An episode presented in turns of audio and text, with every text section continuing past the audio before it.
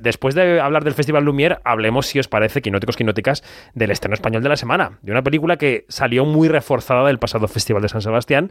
Es el último trabajo del director Jonas Trueba, que ha seguido a un grupo de jóvenes durante cinco años y con esos testimonios ha compuesto una película de más de tres horas y media de duración que va transitando entre la ficción, el documental, ellos hablan de política, de sexo, de amistad, de todo. Bueno, así suena la película, ¿quién lo impide?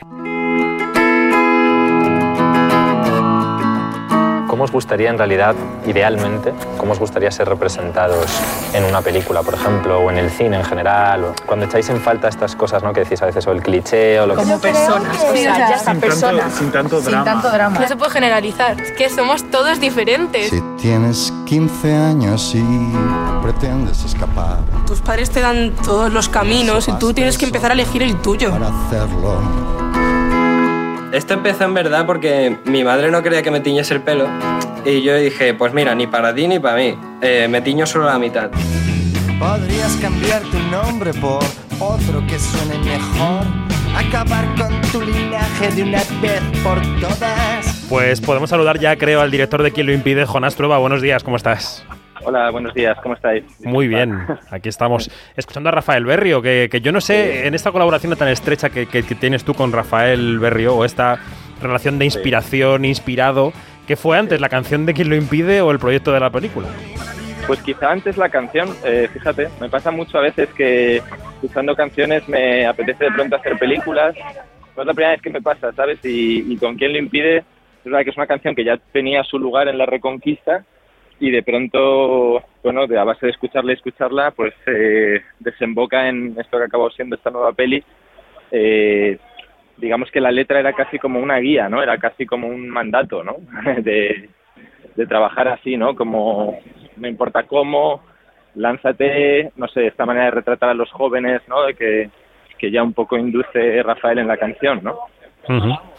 Hablamos de un proceso, ya decía, de 5 o 6 años con un grupo de jóvenes que empezaron a, a charlar contigo con una cámara por delante con unos 15, 16 y ahora tienen 20, 21, ¿no? Si no me equivoco, y, y has retratado el paso del tiempo por ellos, el paso de ellos por el tiempo, en una película que es, eh, digamos, mezcla realidad y, fic- y ficción eh, sin mucha preocupación, ¿no? Lo que tú decías, sin una... Sin, no sé si hay un plan muy pre- preconcebido o, o fuiste fluyendo con lo que te daban. No, lo que dices, o sea, sin distinguir mucho entre una cosa y otra, ¿no? Que yo creo que estamos como un poco demasiado obsesionados quizá con las con los géneros, ¿no? Con lo que es eh, eh, documental, con lo que es ficción, con lo que y con otras etiquetas, ¿no? Que en- tú lo sabes, en el cine todo el rato estamos poniendo también etiquetas a las pelis, ¿no? Y en la sociedad en general estamos poniendo etiquetas a todo y a los jóvenes les ponemos etiquetas. Entonces lo de las etiquetas, pues he intentado como no tomármelo demasiado en serio. No he pensado en ningún momento si era documental o ficción o si eran millennials o centennials o lo que sea, ¿no? Que simplemente eh, nos hemos puesto a rodar y ha salido así. Bueno, tú y yo que debemos pertenecer a la misma generación, mal que nos pese, ya no somos jóvenes No, del no, todo. ya no, ya no, ya no. Eh, y, y la mirada sobre los jóvenes siempre tiende a, a- a, digamos, a encontrar conceptos sobre ellos que a lo mejor no les corresponden o con los que no se sienten representados. Eh, ¿cómo, di- ¿Cómo dirías, después de la aproximación, cómo ves tú a esa generación que ahora tiene 21 años? ¿Cómo son? ¿Qué les preocupa?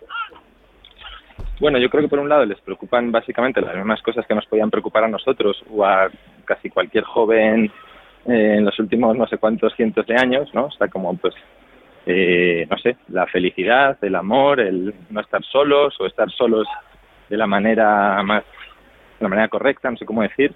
Y luego es verdad que se suman otras cosas que son más de su, de su momento, de su coyuntura, de este contexto, ¿no? Quizás es verdad que es una generación más presionada, yo, yo pienso que, la que, lo que estábamos nosotros, por ejemplo, con, el tema del éxito, con la presión social, con, el utilitarismo, ¿no? Con, con, con tener más claro las cosas se les exige antes, ¿no? Tener más claro lo que quieren ser y eso les genera, ¿no? Yo creo que les ha generado algunos eh, ansiedad, es algo que yo notaba mucho. Quizá de lo primero que me decían la mayoría de los jóvenes que participaban en la peli es que sentían que no tenían tiempo, ¿no? que no les daban tiempo para nada, que no fuera, digamos, eh, lo que se supone que tienen que hacer, estudiar, etcétera, ¿no? Y también quizás en esa misma presión se suma que tienen eh, con respecto al éxito, ¿no? Porque de pronto tienen ejemplos, ¿no? Muy cercanos de, de otros muchos jóvenes que de pronto triunfan muy rápidamente, a veces siendo incluso todavía no habiendo alcanzado la mayoría de edad y de pronto pues están ya ahí, ¿no? Ejemplos de cantantes, etcétera. Sí, sí. Que de pronto son espejos raros, ¿no? Para ellos, ¿no? O, que les confunden, ¿no? Espejos Eso no estaba en nuestra época, ¿no? Yo creo que nuestra época Perdona que voy poniendo banda sonora, como ves, porque voy atravesando la. Sí, sí, la, vida suena. Exacto, pero es bonito, ¿no? También, ¿no? Incorporar la vida también. Tiene su punto, tiene su punto que la radio recoja la vida, efectivamente. Exactamente. Sí. Eh, bueno, pues eso te decía, ¿no? Que sí que es verdad que quizá nosotros, ¿no? En nuestra adolescencia no había esa presión, yo creo, ¿no? Tan, tan clara, tan, tan bestia, ¿no? Esa obligación, ¿no? Hmm. Y son pesimistas porque lo que a veces dicen es que que lo, único que hacen los mayores es pintarles un futuro negro, que las generaciones anteriores a la suya siempre veían el horizonte como algo luminoso, había un camino de progreso, de prosperidad, y que lo que se les cuenta a los jóvenes es el futuro va a ser peor que ahora. Sí, es verdad que se les ha dicho mucho eso, ¿no? Lo habla mucho con ellos, ¿no? Que han crecido todo el rato con el mantra de eh, no vais a tener eh, el trabajo asegurado, no vais a tener, se les ha dicho eso mucho, yo creo que ya están un poco casi hartos se rebelan contra eso, ¿no? Yo no les veo tan, no les siento tan pesimistas, ¿no? En este sentido quizá más un poco hartos como de este San Benito o de ese futuro que ellos yo creo que quieren escribir su propio futuro, ¿no? A cualquiera le molestaría que te digan lo que te va a pasar en el futuro, ¿no? Entonces ellos dicen, bueno, espérate que vamos a ver, ¿no? Es verdad que han crecido eh, siempre en crisis, prácticamente, ¿no? O sea, que son chavales nacidos en el siglo XXI que siendo muy pequeños eh, les toca la crisis del 2008 y que cuando alcanzan la mayoría de edad les toca esta nueva crisis, ¿no? Entonces, bueno, creo que eso también quizás les va a hacer más fuertes, ¿no? O por lo menos es una generación que no da por hecho nada. Quizás nosotros dábamos más por hecho todo, ¿no? Habíamos crecido como más tranquilos en el entorno y estos no. Entonces, bueno, quizás me gusta pensar que eso les puede hacer más fuertes y que si son capaces de digerir, ¿no? Todo lo que les ha ido pasando este tiempo y convertirlo en, bueno, en inteligencia, en, propuestas interesantes, yo confío en eso. La forma de la película también es despreocupada en el sentido en que no se atiene a la forma tradicional de las películas que todos vemos en los cines eh, habitualmente cuando vamos a cada semana a, mirar la cartelera porque tu película dura más de tres horas y media, tiene dos descansos incluidos en el metraje que tú señalizas con un contador hacia atrás. Em, ¿En qué medida esto es un tiro en el pie mm, para la taquilla y en qué medida es confiar en el público? Porque hay quien puede decir, es que el público no es un solo público, son muchos públicos que pueden querer ver muchas cosas y por qué no y, eh, zambullirse, que yo creo que es una zambullida lo que se hace en esta película, en un universo de jóvenes que es muy interesante, ¿no? Bueno, me gusta mucho que lo plantees así, ¿no? Y por qué no, o sea, es un poco un quien lo impide hasta el final, ¿no? Hasta el momento de la duración pues también es un poco un quien lo impide, ¿no? Y es una llamada también al espectador, ¿no? A no tener miedo a eso, ¿no? A que de pronto puedes echarte una tarde en una sala de cine y, que no estás perdiendo el tiempo, es que estás ganando tiempo, que lo que estás viendo ahí condensado es un montón de vida, es un trabajo que hemos hecho eh, durante estos años eh, que está muy condensado ahí, o sea, en la película hay muchas cosas, pasan muchas cosas, o sea, que son tres horas y media, un poco más, eh, donde de alguna manera yo creo que al espectador le vamos a dar eh, le ahorramos tiempo. O sea, le estamos contando muchísimas cosas, un resumen de, de un grupo de jóvenes en todos estos años, en una cantidad de tiempo que puede parecer mucho, pero que en realidad es no es tanto, ¿no? Hmm. Y creo que hay que no tener miedo, ¿no? A, que la experiencia del cine pueda ser así, que casi mirar como algo positivo, ¿no? El hecho de que una película sea larga. Si de pronto la película te entretiene, te instalas en ella, te dejas llevar, está llena de personajes, está llena de chavales, creo que cuentan muchas cosas interesantes, que están vivos no sé, o sea, yo animo mucho a la gente a, a por qué no, ¿no? Lo que decías tú, ¿no? que se deje llevar. Efectivamente. Sí, es verdad que ahora hay que convencer a los cines, o sea, ahora es importante que los cines también, los exhibidores, que al final dependemos de ellos, se atrevan a programarla, ¿no? Eh, yo sé que yo sé que no es fácil porque al ser tan larga, pues obviamente cada vez que ponen la peli, la peli está ocupando casi dos, tres pases, ¿no? De una película normal, hmm, hmm. con lo cual se lo estás poniendo difícil. Yo lo sé, soy consciente, que al final depende de ellos y que va a ser más una cuestión, casi diría política, más que una cuestión económica, ¿no? Proyectar la película en el cine, ¿no? Pero también hay, yo creo que el exterior tiene que decir, me, interesa poner esta película.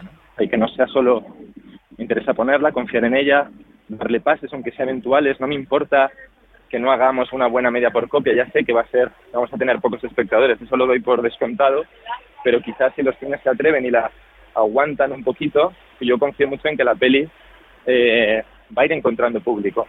Mm. Igual que hablamos de un cine de autor, habría que hablar también de una exhibición de autor, ¿no? O de una programación de autor. Eh, sí, pues sí. Pues cierto riesgo en la programación y la exhibición. Sí, pero yo creo que hay, que hay salas que pueden hacer eso, hay salas valientes, hay exhibidores valientes, hay distribuidores valientes como mi distribuidor, que es Atalante, Ramiro, Ledo, que bueno, que ya venía de toda la experiencia en Numax, ¿no? Y, me gusta eso también, ¿no? Que él, él apostó por la película desde el primer momento sin miedo, ¿no? Diciendo, ¿por qué no? O sea, la película dura esto y, y es así orgánicamente, ¿no? Eh, y creo que también hay, hay salas, yo creo que sí, ¿no? En toda España que, y, también en pequeñas poblaciones y también en las asociaciones culturales y también, o sea, creo mucho en que la película puede ir llegando poco a poco. Mm. Eh, ¿Ha habido algún tema del que los jóvenes y las jóvenes no quisieran hablar o les costara más o les diera un poco más de pudor o, o, no? ¿O no has encontrado ningún obstáculo así? No, sí, claro que sí. O sea, la peli, en todo este tiempo eh, ha habido momentos también difíciles de no saber muy bien qué estábamos haciendo y de tener eh, bloqueos ¿no? para algunos de estos jóvenes, incluso para algunos de los que estaban trabajando en la película de forma más más directa, más intensa, de pronto pues había cuestiones que planteábamos hacer y no nos salían o al final nos daba pudor o, considerábamos que no lográbamos contar lo que queríamos bien y al final pues eso quedaba por ahí perdido, ¿no? Como una posibilidad perdida, claro que sí. Eh, y creo que eso también es lo bonito, ¿no? Del proyecto. Hay muchos testimonios también que pudimos filmar que al final no están en la película, pues porque la propia película los, los expulsaba o porque no sé cómo decirte, ¿no? A veces también, porque era delicado, ¿no? Yo sentía una responsabilidad también con una gran parte del material, ¿no? Que allí mucha gente se ha expuesto mucho y tenía que tener cuidado, no poner cualquier cosa porque fíjate esto que, impactante va a ser o tal, ¿no? O sea, que también he tenido mucho, mucho cuidado con eso eh, porque a lo largo de todo el proceso he vivido, bueno, situaciones donde me iba dando cuenta que era, que era delicado, ¿no? Claro. Y ya para terminar, quería hablar contigo de la situación o de los festivales de cine, porque el Festival de San Sebastián, como ha hecho con muchas otras películas, ha situado un poco tu película en el, en el mapa. Hay películas, pues, en fin, no, no quiero hablar evidentemente de los taquillazos de Marvel, pero hay películas que todos esperamos con mucha anticipación, que sabemos que se van a estrenar en cierta fecha, que queremos ver. Y hay otras películas que descubrimos a través también de los periodistas en los festivales de cine. En tu caso, San Sebastián eh, te dejó muy buenas críticas, dejó un premio para el reparto, un premio colectivo. Y me, hacía mucha gracia lo que decías en, en, la, en la rueda de prensa posterior al, al Feroz Cinemaldia, la intervención que hacías, el premio que te, que te dimos los periodistas. Decías, es que mi padre me escribe y me dice que los críticos me están poniendo fenomenal. ¿Cómo fue ese descubrimiento de que la película tenía una entidad así? Ni siquiera decía eso, porque fíjate mi padre nunca le, nunca lee mucho prensa y tal, ¿no? Eh, pero le habían pasado cosas a mi madre y tal, y entonces estaba leyendo y decía, no, no que, no que escribían bien, sino que, que escribían con estilo. O sea, lo gracioso es que decía, están escribiendo muy bien, pero no que muy bien de la película, sino muy bien en sí mismo, ¿no? O sea, que las críticas eran bonitas, que estaban bien escritas, ¿no? Que eso era lo que le llamaba la atención, ¿no?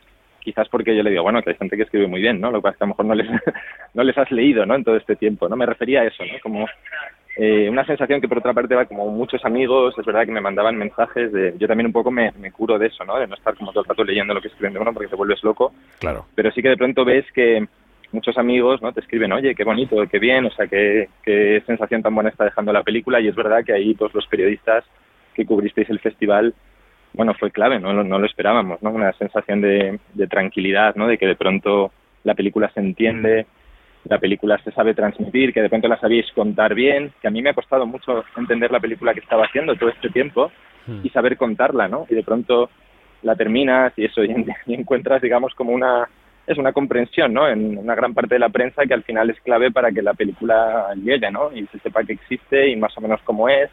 Y también eso que animéis a que no da miedo, que no pasa nada, que es una película que se puede uno sentar a verla, ¿no?